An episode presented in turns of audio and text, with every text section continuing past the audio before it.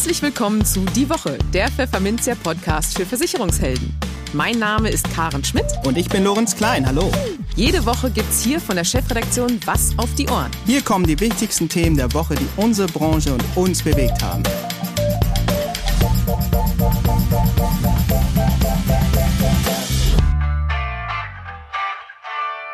Moin aus Hamburg und herzlich willkommen zu Folge 79 unseres Podcasts. Heute ist Freitag, der 11. März 2022. Und diese Themen haben wir heute für Sie. Wir sprachen mit Trainerlegende Hans-Dieter Schittli und dem Experten für Game-Based Learning, Karl Berger, über den Weiterbildungsmarkt für Versicherungsvermittler, warum sie hier so manche Entwicklungen kritisch sehen und wie sie den Produktverkauf für Vermittler vereinfachen wollen.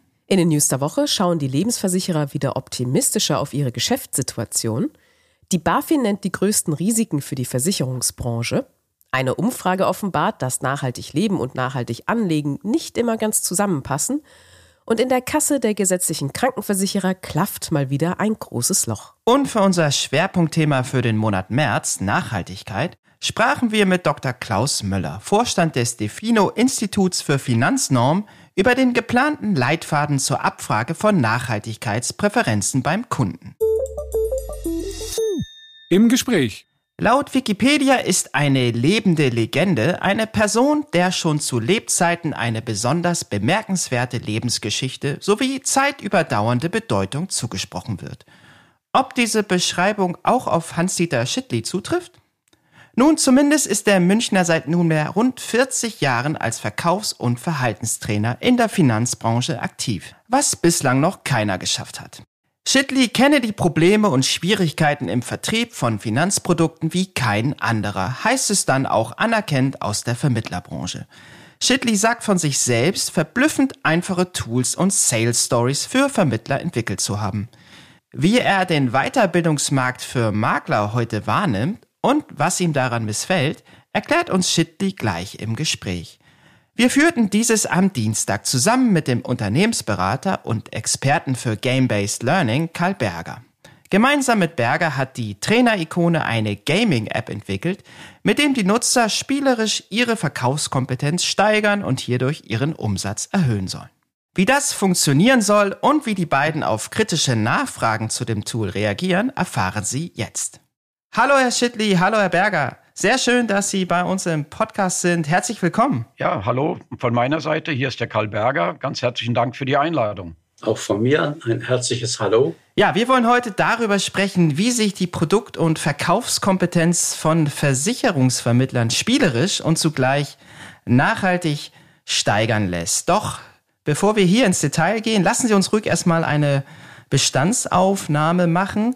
Und zwar lautet eine These von Ihnen, lieber Herr Schittli, eine hohe Produkt- und Verkaufskompetenz wird für Versicherungsvermittler immer wichtiger. Warum ist das so? Und es war schon immer wichtig, über eine hohe Kompetenz zu verfügen. Aber jetzt natürlich noch umso mehr, nicht nur durch Corona, sondern die Kunden sind informierter. Wer ein Smartphone in Händen hat, weiß mehr als jeder Kunde. Äh, es gibt aggressive Wettbewerber, verkaufen um jeden Preis. Es gibt auch dramatische Änderungen im Trainermarkt. Ich erlebe immer wieder und immer häufiger, dass uralte äh, Maschen, die früher erfolgreich waren, plötzlich wieder aus dem Ärmel gezogen werden. Äh, dabei ist nicht die Masche wichtig, nicht der Verkaufserfolg, sondern die Qualität des Verkaufens. Und das ist nie stärker gefragt gewesen als heute. Der Weiterbildungsmarkt für Vermittler erscheint riesig. Das Spektrum reicht von großen hybrid durchgeführten Messeveranstaltungen wie die DKM bis zu digitalen Verkaufsschulungen, E-Learnings und Online-Webinaren. Ist solch eine Angebotsfülle nicht ein Segen für Vermittler, der keine Wünsche mehr offen lässt oder offen lassen sollte? So könnte man das betrachten, ist aber nicht so. Äh, die Vermittler sind verpflichtet, Weiterbildungszeiten zu sammeln, also ITD-Zeiten zu sammeln. Also müssen sie bestimmte Schulungen durchführen.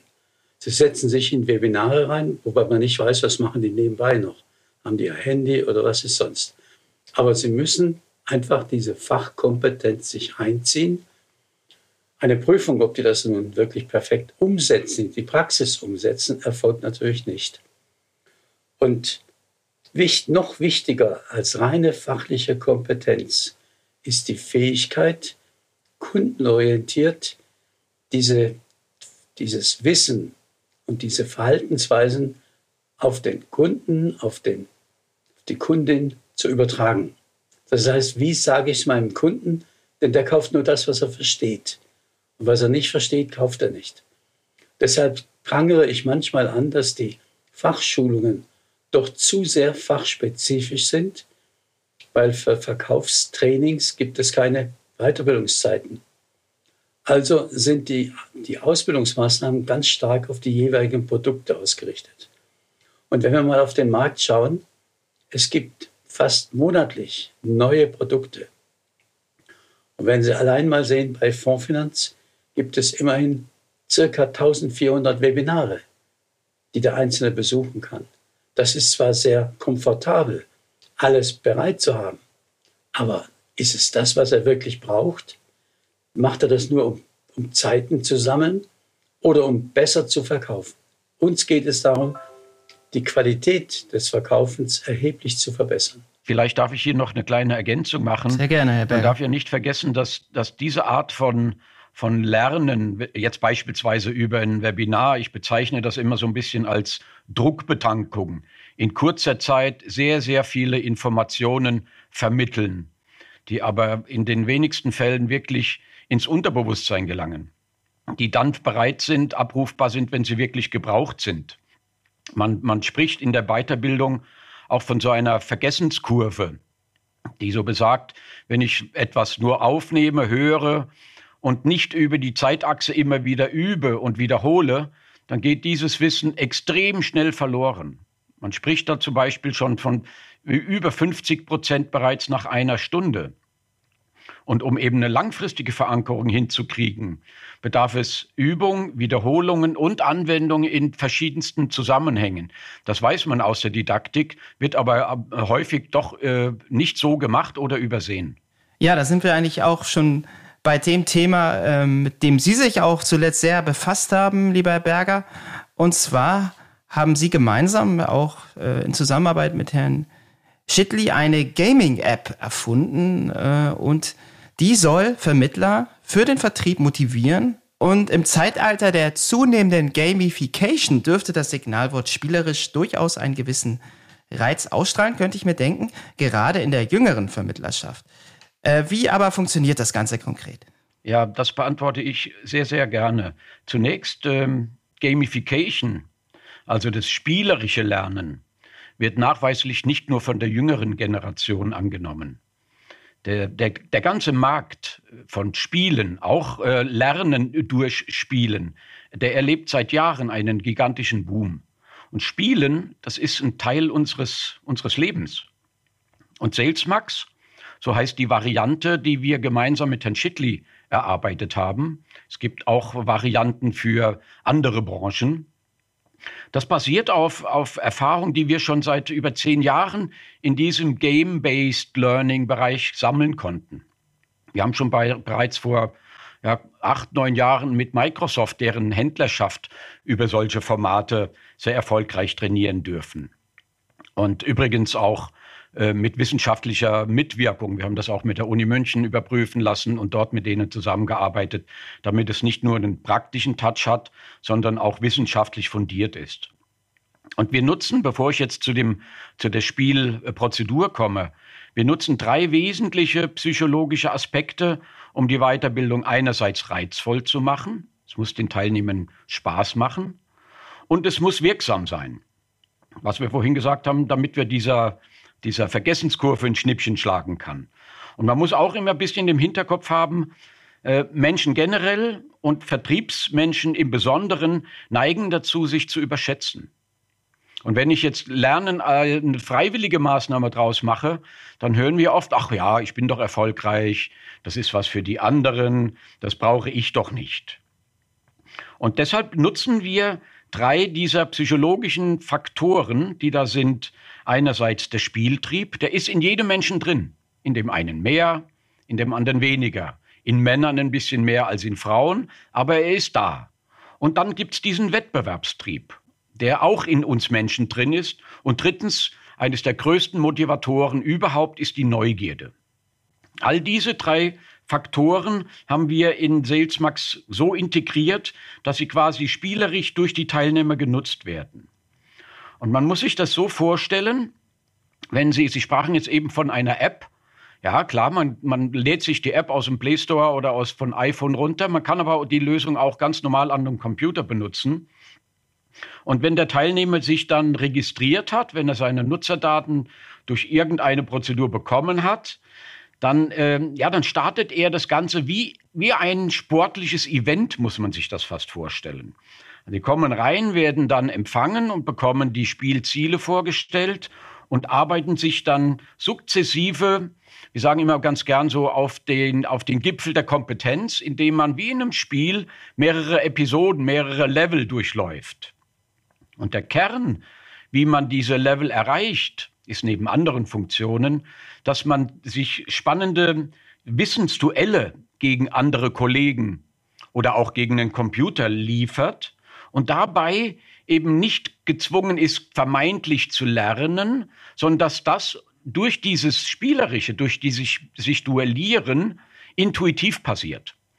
Also ich bekomme vom System quasi eine Frage gestellt, ich beantworte die hoffentlich richtig, dann werde ich bestätigt, dann setzt sich das fest. Ich beantworte sie vielleicht falsch, dann habe ich die Möglichkeit sofort nachzugucken, warum war das falsch oder warum war richtig richtig, wenn auch das mich interessiert, bis hin zu, dass ich in einen anderen Lernraum gehen kann und mir noch zusätzliches Wissen aneigne.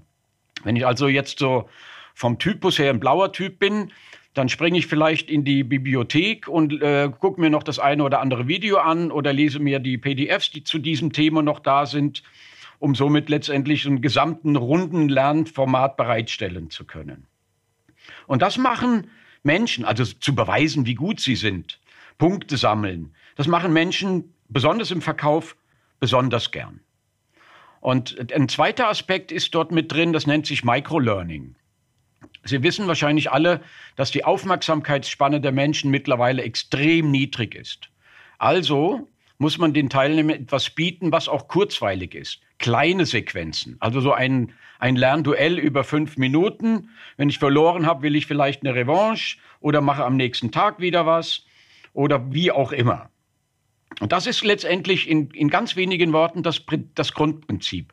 Also eine Mission zu haben, die ich erreiche durch verschiedenste Aufgaben, die ich löse, von denen vom Kern her die Duelle sind. Und Sie wissen, oder man weiß, äh, äh diese Duelle, dieses Quizzen, das macht den Menschen einfach Spaß. Sonst gäbe es nicht jeden Abend im Fernsehen mindestens eine Quizshow zu sehen. Das machen die Menschen einfach besonders gerne. Und mittlerweile ist das Ganze auch äh, ich würde mal sagen, nicht mehr brandneu, dieses Konzept, was wir dort haben. Wir haben das schon bei einigen Firmen erfolgreich implementiert, auch schon bei einer Menge von äh, großen Versicherungsgesellschaften. Und das Besondere, das ganz Besondere ist, dass, mit diesem, dass dieses Format prall gefüllt ist mit der jahrzehntelangen Erfahrung von Hans Schittli.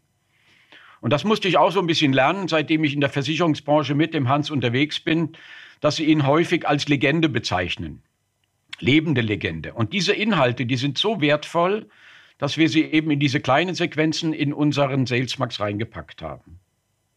Und vielleicht noch ein Punkt, was auch sehr selten in dieser Art gemacht wird, nämlich äh, Produktwissen einerseits aber Verkaufswissen andererseits äh, verschmolzen miteinander zu trainieren.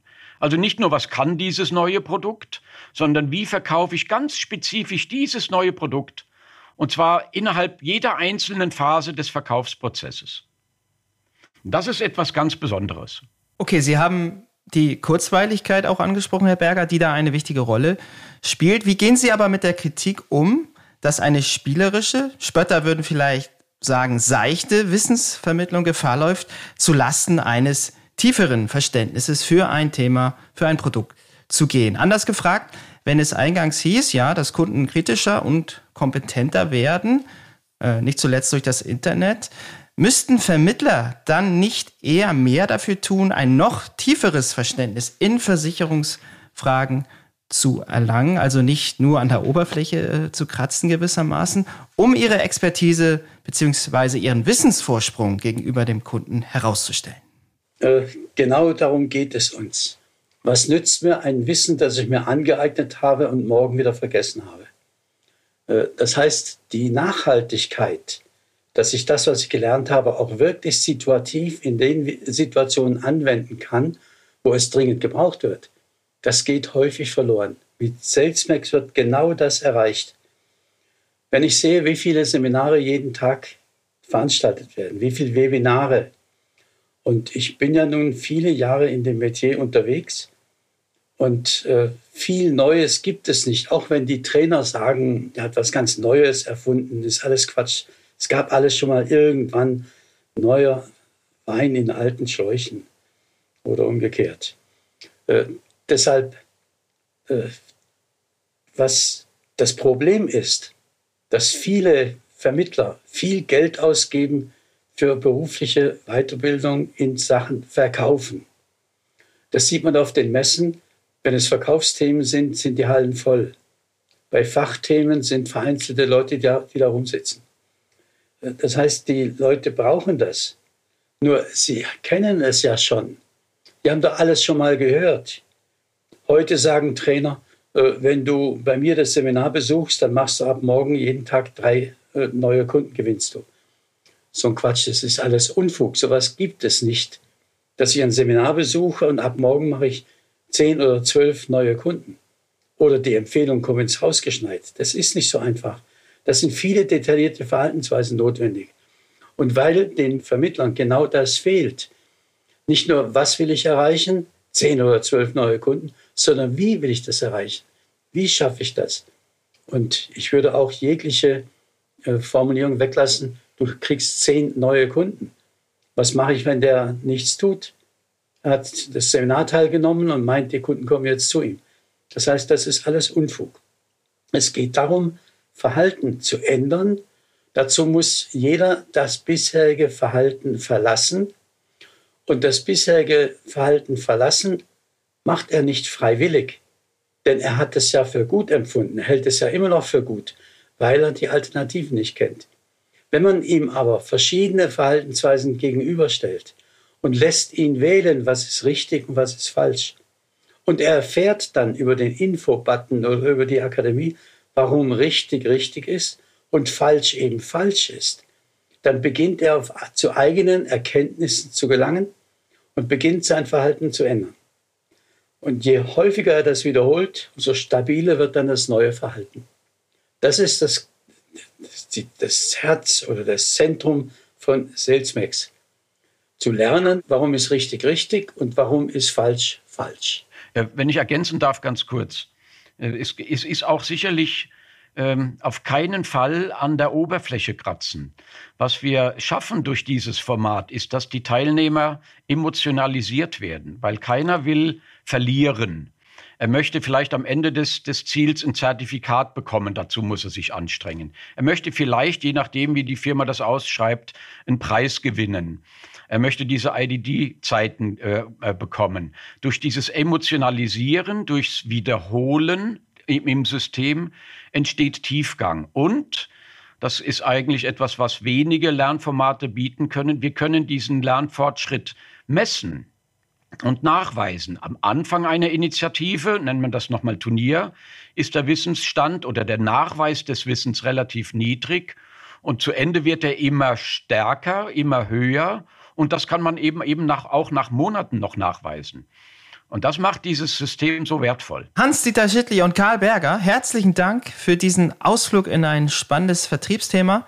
Alles Gute und viele Grüße aus Hamburg. Ganz lieben Dank. Vielen Dank für das nette Gespräch, das angenehme Gespräch und die sehr tiefschürfenden, intelligenten Fragen. Und äh, Ihnen wünsche ich eine gute Zeit und viel Erfolg weiterhin. Danke, dass wir dabei sein durften.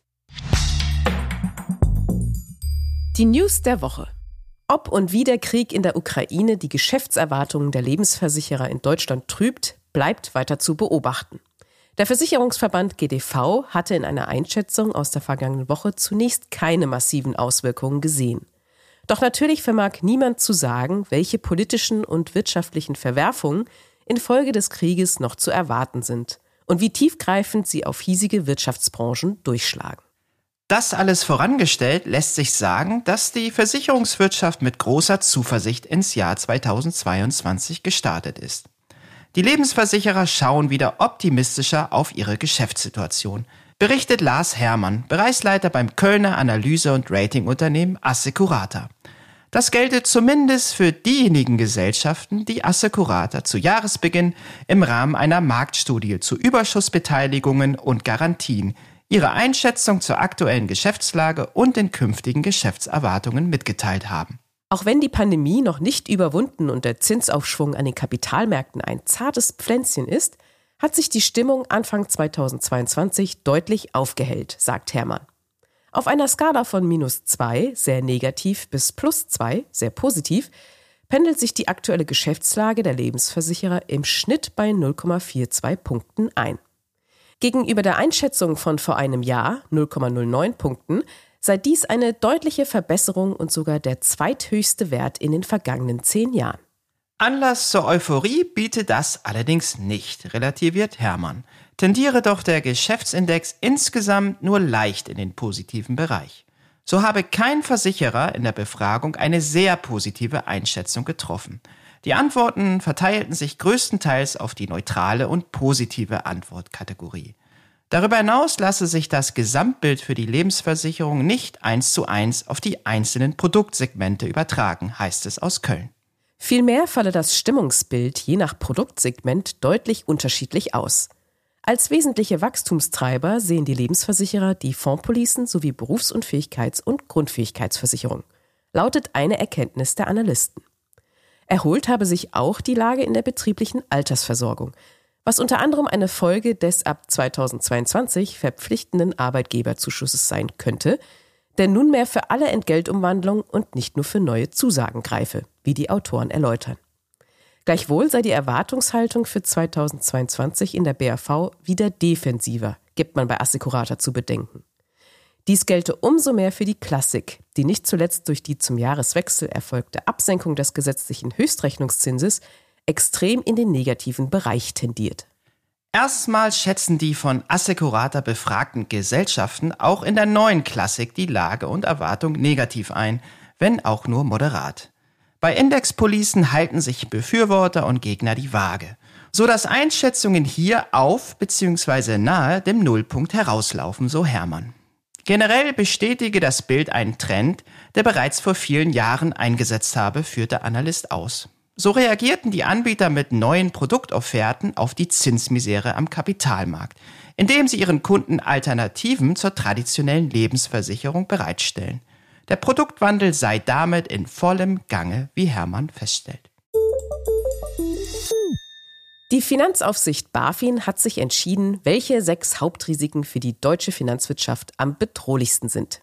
Sie betreffen direkt oder indirekt auch die Versicherungsbranche. Folgende sechs Punkte listet der Bericht Risiken im Fokus der BaFin auf. Erstens Risiken aus dem Niedrigzinsumfeld. Zweitens Risiken aus Korrekturen an den Immobilienmärkten. Drittens Risiken aus signifikanten Korrekturen an den internationalen Finanzmärkten. Viertens Risiken aus dem Ausfall von Unternehmenskrediten, fünftens Cyberrisiken und sechstens Risiken aus unzureichender Geldwäscheprävention. Bei Punkt 1, dem Niedrigzinsumfeld, spielt die BaFin nicht ganz neu darauf an, dass niedrige Zinsen insbesondere einst von den Lebensversicherern ausgesprochenen Garantien gefährden. Zwar heißt es einschränkend, dass die Lebensversicherungssparte aktuell überwiegend robust dasteht, aber auf der Hut sein sollten Branche und Kunden trotzdem. Daneben sieht die Behörde das Risiko, dass Verbraucher Produkte verkauft bekommen, die nicht zu ihnen passen. Zum Beispiel Produkte ohne Garantien oder mit übertriebenen Renditeaussichten, wie es im Bericht heißt. Als ein besonders stark wachsendes Risiko bewertet die BaFin Cybergefahren.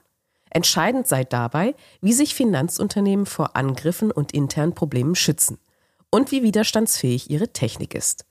Die BaFin wolle deshalb bei Unternehmen eben diese IT verstärkt prüfen und dann sehen, was zu tun ist. Insgesamt hat die BaFin mit den hiesigen Versicherern außerdem Folgendes vor. Sie setzt ihre intensivierte Aufsicht über die vom Niedrigzinsumfeld besonders betroffenen Lebensversicherer und Pensionskassen fort. Über ein Rundschreiben sollen Aufsichtsstandards für eine angemessene Vertriebsvergütung bei Lebensversicherungsunternehmen etabliert werden. Und mittels Szenarioanalysen sei zu prüfen, wie gut Versicherer mit sinkenden Immobilienpreisen und mit herabgestuften Anleihen klarkommen. Ach ja, und als Zukunftsrisiken hat die BaFin die eigentlich sehr positiv besetzten Megatrends Digitalisierung und Nachhaltigkeit ausgemacht. Beides will die Behörde verstärkt auf den Schirm nehmen. Es gibt offenbar einen großen Unterschied, wenn es darum geht, nachhaltig zu leben und nachhaltig Geld anzulegen. Das ermittelten die Marktforscher von Forsa in einer Umfrage für den Energiekonzern Vattenfall. Demnach wollen sich 85 Prozent der Befragten möglichst umwelt- und klimafreundlich verhalten. Doch lediglich 39 Prozent achten darauf, dass auch ihre Geldanlagen ökologisch, sozial und ethisch ausgerichtet sind.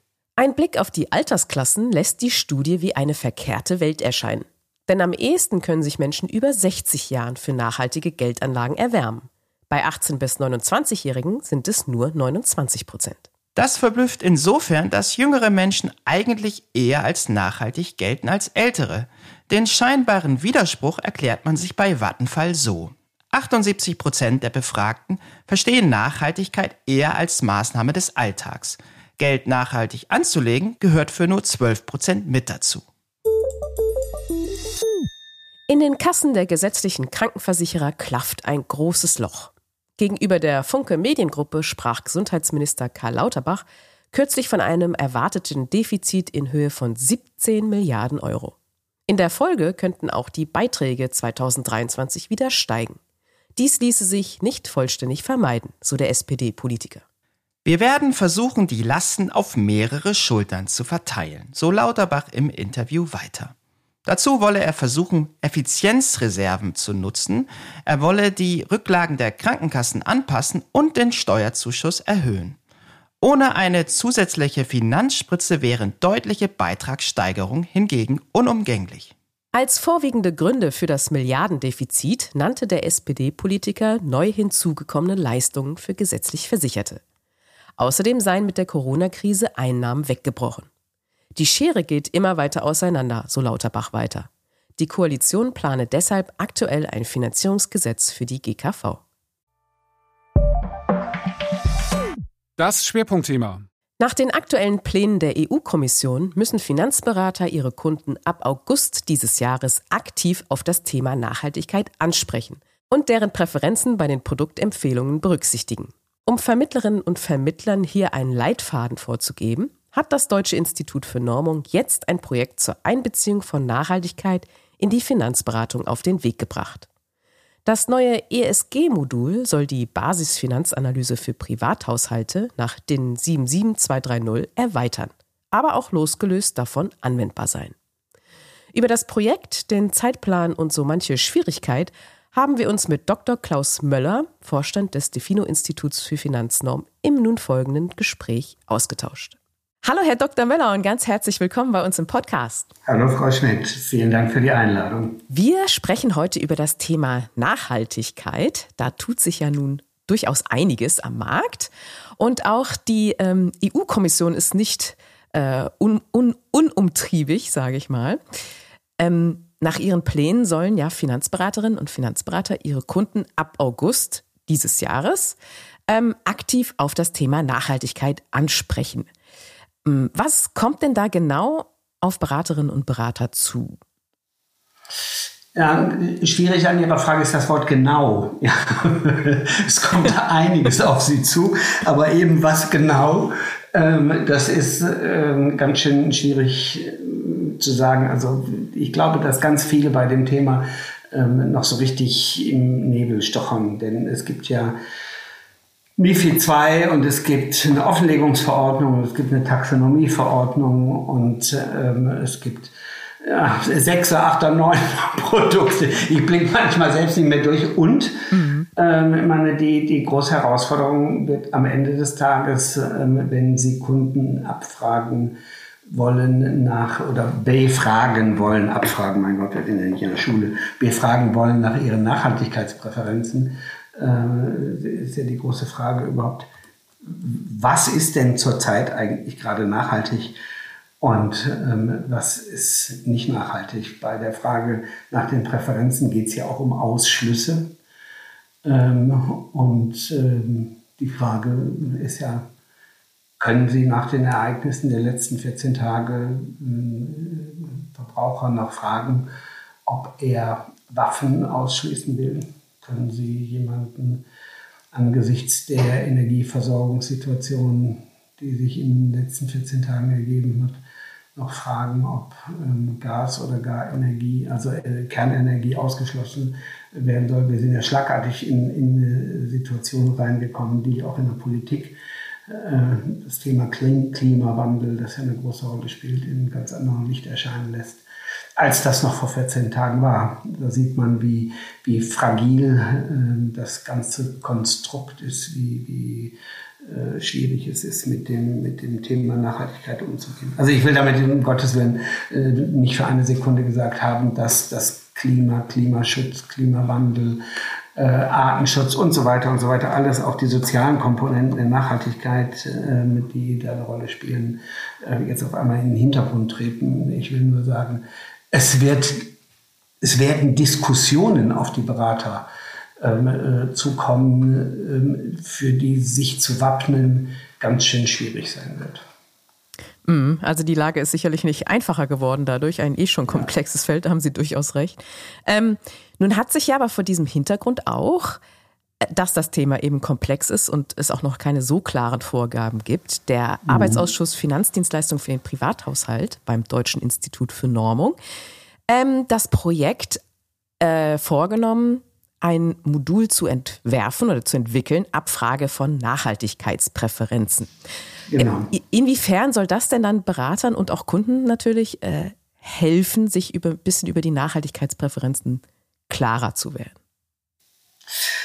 Nun, ähm, wir versuchen äh, mit ganz vielen Beteiligten ähm, und auch sehr namhaften Beteiligten, die sich in dem Thema richtig gut ähm, auskennen, ein bisschen äh, Licht in das Dunkel kann man nicht sagen, aber in den, in den Nebel ähm, zu bringen und ähm, äh, gemeinsam ähm, auszuloten, wie man ähm, die Berücksichtigung der ähm, rechtlichen Anforderungen, die da gestellt sind durch die Regulatorik ähm, und die Herausforderung, das Thema mit den Kunden möglichst einfach und geradeaus ähm, zu bearbeiten, unter einen Hut bekommt.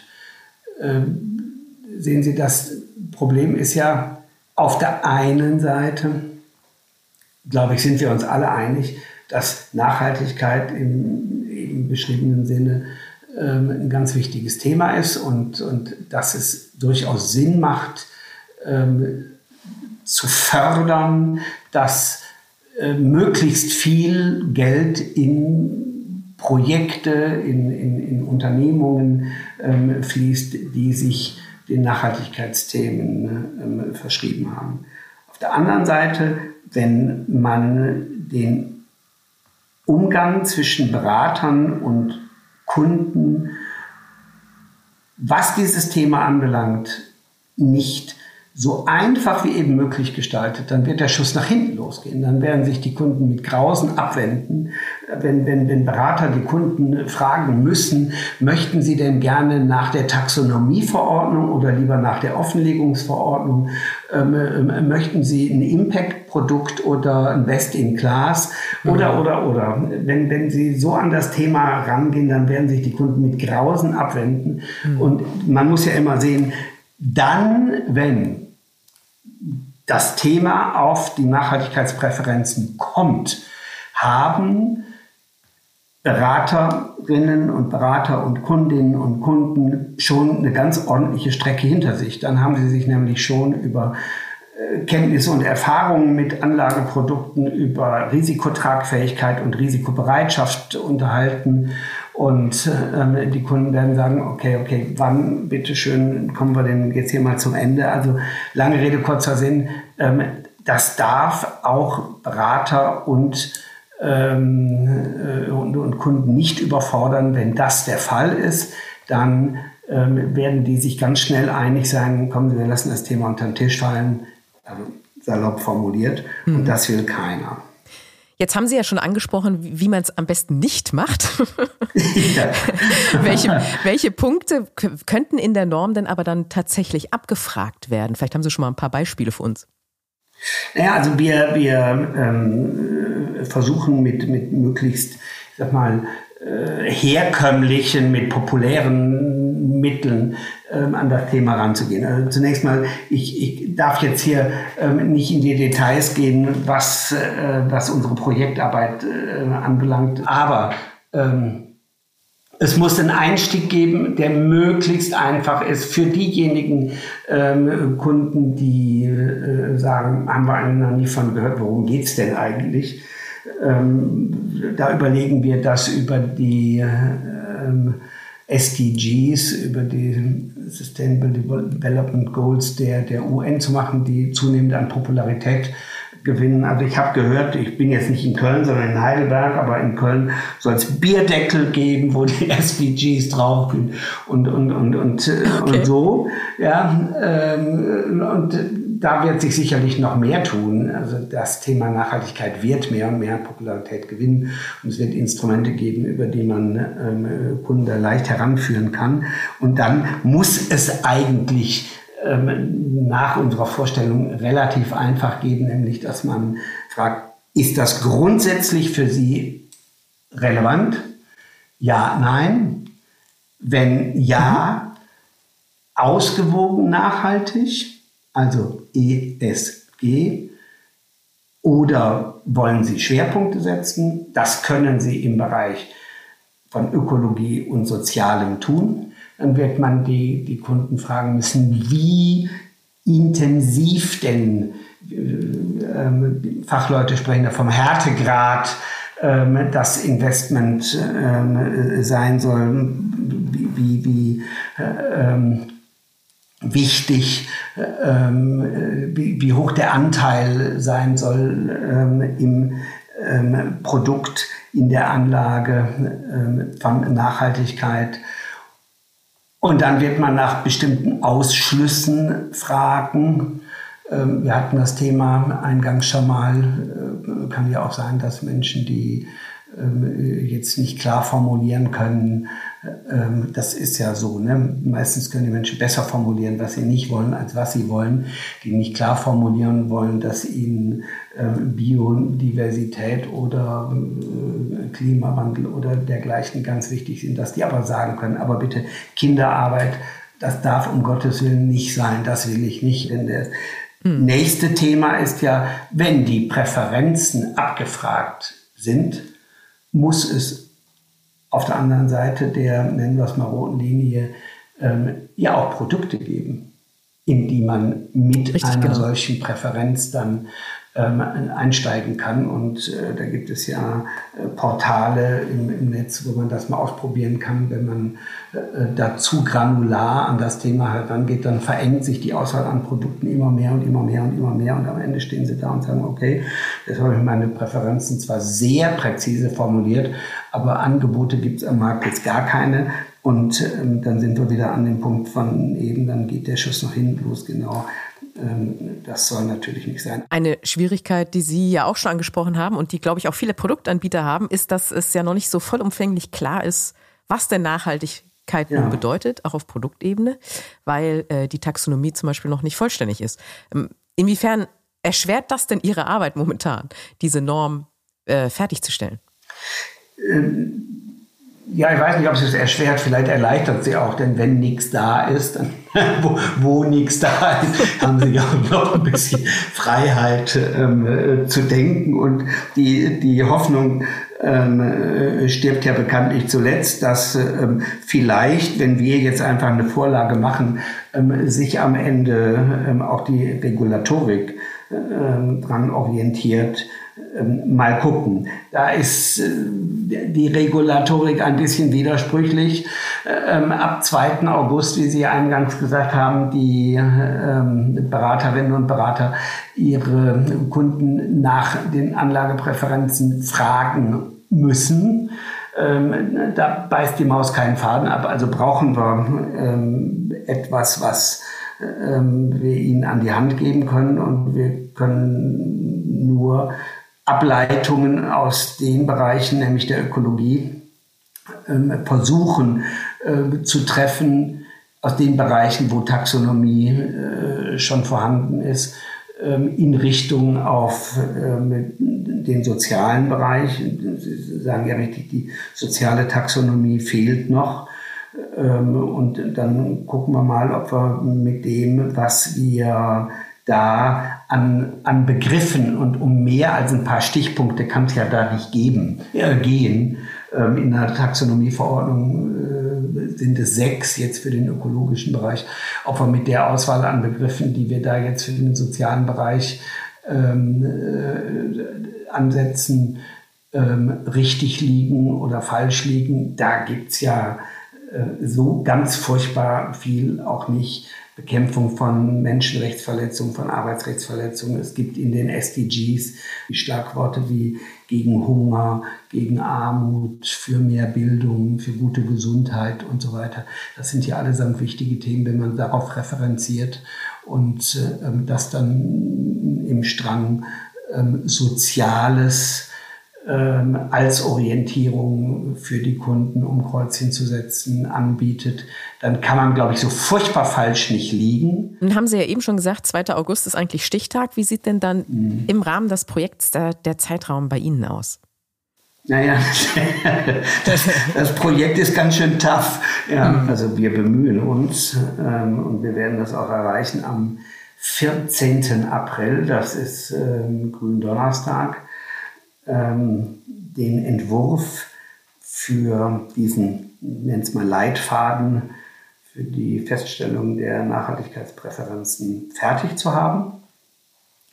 Weil dann braucht das Deutsche Institut für Normung noch ein paar Tage, um das redaktionell in Form zu bringen und mhm. dann zu veröffentlichen. Und mhm. ab dem Tag der Veröffentlichung ähm, gilt dann eine zweimonatige sogenannte Einspruchsfrist. Das heißt, dann kann, ähm, ist eigentlich ein falscher Ausdruck, aber so, so heißt er nun mal, dann kann ähm, die nicht am Verfahren, bisher nicht am Verfahren beteiligte Fachöffentlichkeit ähm, Stellung nehmen und kann sagen, dass das, das geht aber so nicht.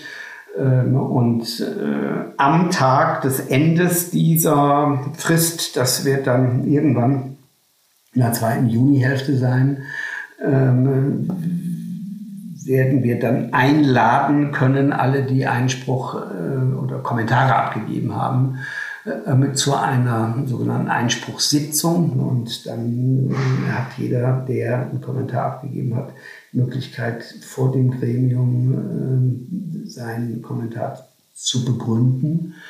Und dann ähm, wird der Ausschuss sich hinsetzen und ähm, alle Stellungnahmen abwägen und bedenken und dann final äh, verabschieden. Aber da sehen Sie von äh, 14. April bis irgendwann 2. Aprilhälfte, 2. Junihälfte, äh, ähm, dann sind wir ganz schnell Anfang Juli, bis der Ausschuss ähm, die Kommentare anhören und darüber entscheiden kann. Also wir werden wahrscheinlich am 1. August dann äh, das Normmodul veröffentlicht haben. Das klingt doch gut. Dann drücken wir ganz fest die Daumen, dass das zeitlich auch alles klappt. äh, ja, herzlichen Dank. Doch auf Kante wir gut brauchen. ja, haben wir uns nicht ausgesucht. Aber so ein bisschen Druck ist da ja auch nicht schlecht bei solchen Projekten. Nein, nein, nein, Genau. Also viel Erfolg. Äh, vielen Dank, dass Sie mit uns schon mal drüber gesprochen haben und wir sind dann sehr gespannt und freuen uns schon mal auf den auf April. Ganz herzlichen Dank fürs Gespräch. Dankeschön Ihnen. Tschüss. Tschüss. Und das war's mit dieser Podcast-Folge. Sie hat Ihnen gefallen oder auch nicht?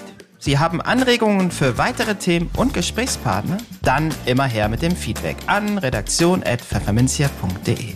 Ansonsten hören wir uns am kommenden Freitag wieder. Bis dahin gilt, Bleiben Sie optimistisch, genießen Sie das Wochenende und kommen Sie gut in die neue Woche.